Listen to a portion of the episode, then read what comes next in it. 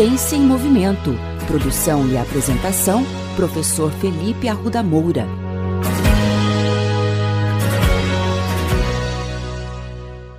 Olá, bem-vindos a mais um episódio da coluna Ciência em Movimento.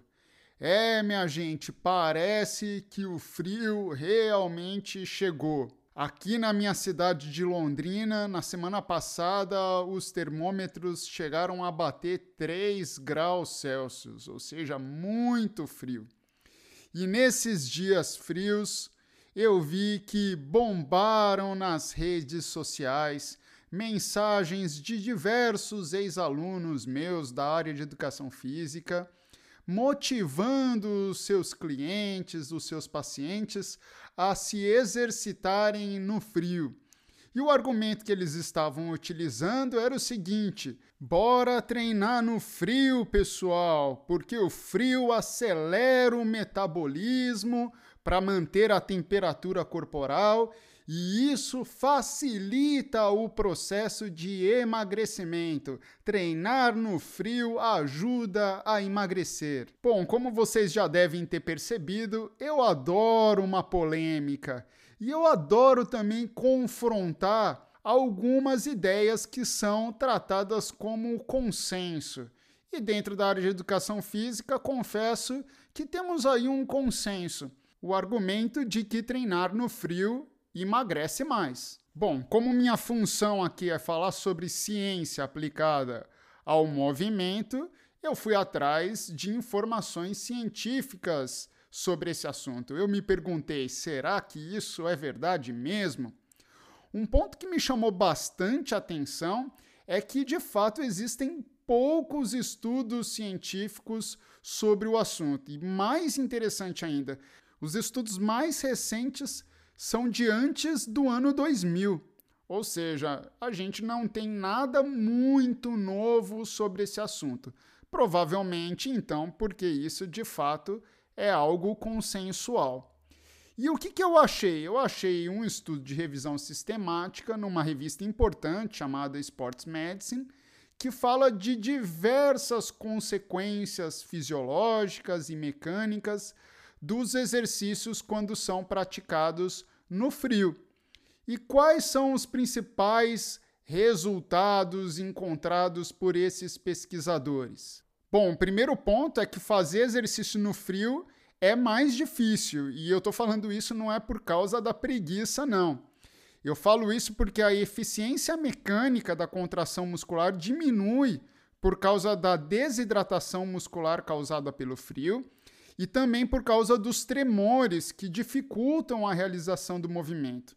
Além disso, no frio, há uma diminuição na perfusão muscular. O que, que, é isso? Há uma dificuldade de irrigação sanguínea no tecido muscular porque há uma contração dos vasos sanguíneos.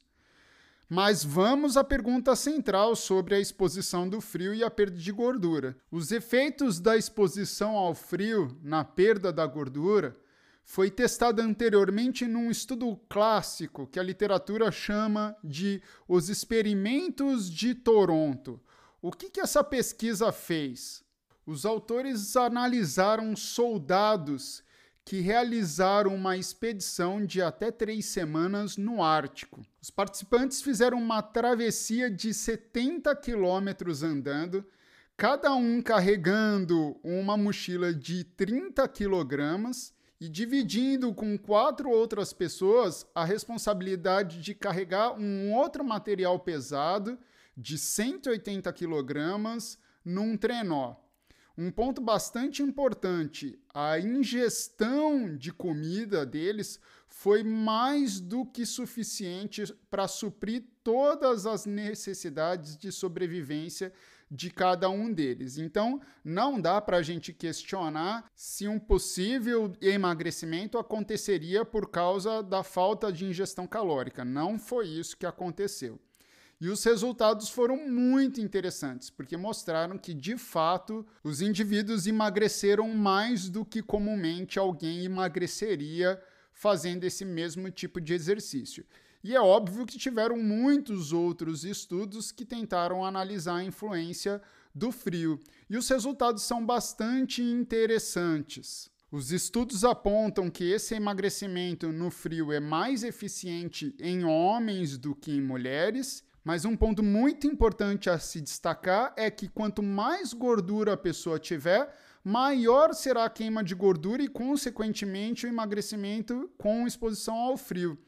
Em essência, a exposição a uma combinação de frio e exercício induz mobilização de gordura, sem impor um estresse físico excessivo em uma pessoa que é relativamente gordinha. Então, pessoal, a resposta é sim. Se exercitar no frio pode sim ajudar no processo de emagrecimento. Mas temos alguns problemas. Primeiro, o inverno na maior parte do Brasil nem dura tanto. Eu digo pelo exemplo de Londrina. A temperatura, por exemplo, essa semana já subiu um pouquinho. Além disso, temos que tomar muito cuidado para não entrarmos num quadro de hipotermia quando a temperatura está realmente baixa. Então, tomem muito cuidado para se exercitar em ambientes muito frios. E o mais importante, a melhor maneira de emagrecer é fazer o exercício que você gosta. Isso sim fará com que ser ativo fisicamente seja um hábito, algo permanente. Quando a gente gosta do exercício, a gente se sente motivado no frio, no calor e até mesmo em dia de chuva. Afinal, quem nunca viu aqueles amantes de exercício físico correndo, pedalando ou jogando futebol na chuva e no frio? Para eles, qualquer temperatura é perfeita.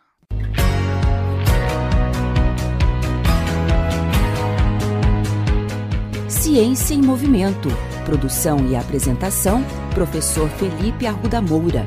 Contatos com essa coluna pelo e-mail ciênciaemmovimento.el@gmail.com.